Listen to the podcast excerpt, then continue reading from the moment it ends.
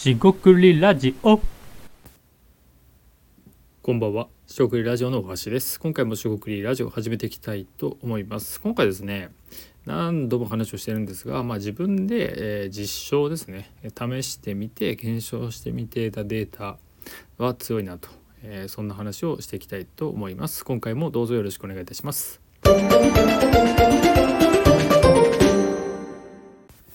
はい、地獄ラジオのお菓子です。今回ですね、まあ自分で検証、実証ですね、えー得たデータ、まあ一時情報ですね、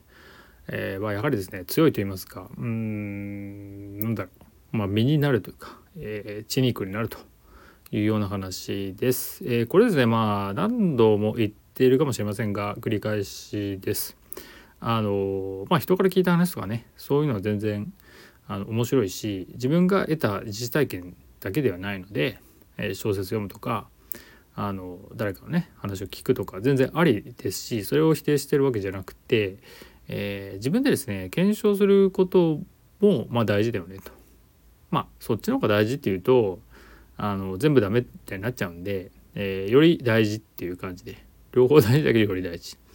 えーかなと思います。でこれってどういうことかっていうと、まあ、物事に対して批判的になりましょうみたいなことになります結果的に。要は自分の意見を持つっていうことは、えーある人はこう言ってた。A さんが言ってた。B さんは違うよと言った。じゃああなたはどうですか？私はどうですか？僕はどうですか？っていうそういうことになるかなと思います。えーでですねこの時に、あのーまあ、自分は、えじゃデータというか見たものがあるから、あのいいと。悪いと、え言えるなんか材料が欲しいわけですね。まあ、例えばラーメン屋さんであるラーメン屋さんは美味しくなかったっていうね話があるとするじゃないですか。でも自分が食べに行ったら全然美味しかったと。そしたらどう思います？えーその最初の情報が、まあ、嘘とは言わないが合わない人もいるかもしれないし自分にはあったと。えー合う合わないっていうのはですね、まあ、味覚はいろいろあるので、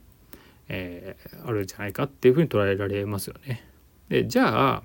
もっと分解してってじゃあどういう人が美味しいというのか、えー合わ口に合わないというのかっていうのを、まあ、自分なりにデータを取ってみた方がいいわけですよね。えーそれをですねあのなんなんだろうすごいお金をかけてとかじゃなくて、えーことあるたびに聞いていくみたいなことでも全然いいかなと思ったりします。もちろんそれぐらいの、えー話を今しています。で、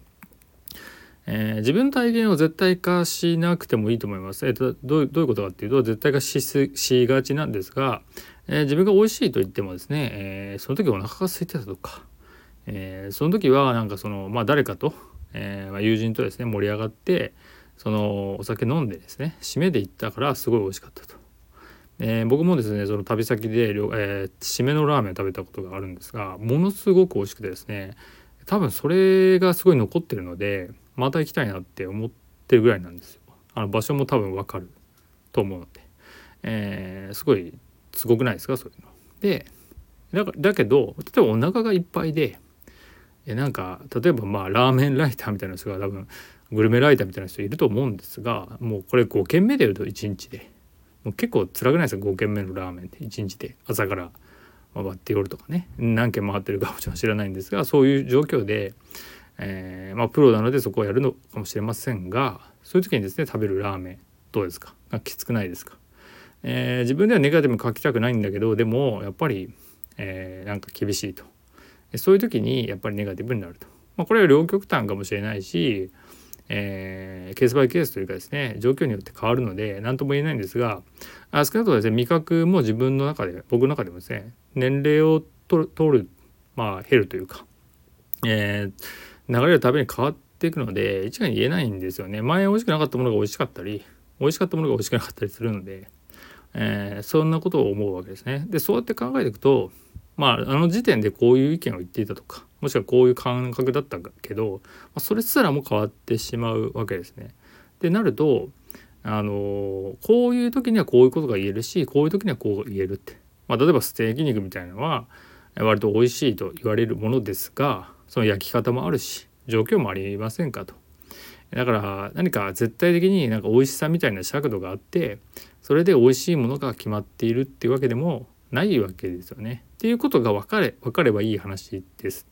でそのそれを例えばデータを取って、えーこういうことが言えますよねっていうのを、まあ、裏付けとしてねあれば、えー、すごく上出来なんじゃないかなと思います。でこのラーメンとか肉とかの話食べ物の話をしているんですが別にその話をしたいわけじゃなくて、まあ、そのビジネスとか商売においてもですね自分はこのアイデアいけると思うんだよねって思えばそのデータ取ってみたらいいじゃないですかと。でもしくは自分なりにこういう根拠がありますと、えー、言えるような風に、まあ、実証ですよね調べていってデータを取ってみればいいと、えー、意見を聞いてみればいいじゃないですかと。でこの「いいじゃないですか」って時にあのなんだろうなあまりにも考えすぎてしまって動けなくなるとかいやそれはあのまあこじらせみたいな話でよくあるとよく僕はよくあると思うんですがあのそれが実現しないことが嫌なんでそのままなんかあったらいいなと言い続けるみたいなねのもあると思うんですよ。なんかこれとても人間らしいと思うんですがいろんなこう人の考え方とか思考とか、えー、感情ですよねがあるので、えー、合理的に、えやればいいとここで言ってもそれは分かってるんだけどやれないんだよねみたいなことが、まあ、よくよくあるのかなと。っていうところをですね踏まえて乗り越えていって、えー、でもやっぱ気になるから、えー、調べようと。気になるから、えー、人に聞いてみようと。気になるから実現してみようと。なんかそういうところですね。の踏ん張れるかどうかっていうのは、えー、これも精神論にはなってしまうんですがなんか実行できたり検証できたりするっていうポイントかなと思ったりします。でアイデアって大事だよねと。アイデアには価値がないよねっていうのは僕はあまり好きじゃないんですがとはいえですねアイデアを保持してアイデアアイデアがこうありますって言ってもその実効性とかですねデータとか根拠とか社会の動きとか人がどう考えるとかに関して全く考慮されてないとか考慮がま薄いのであれば、ま、実現性は低くなるのでどんどんその確率が落ちてるわけですね。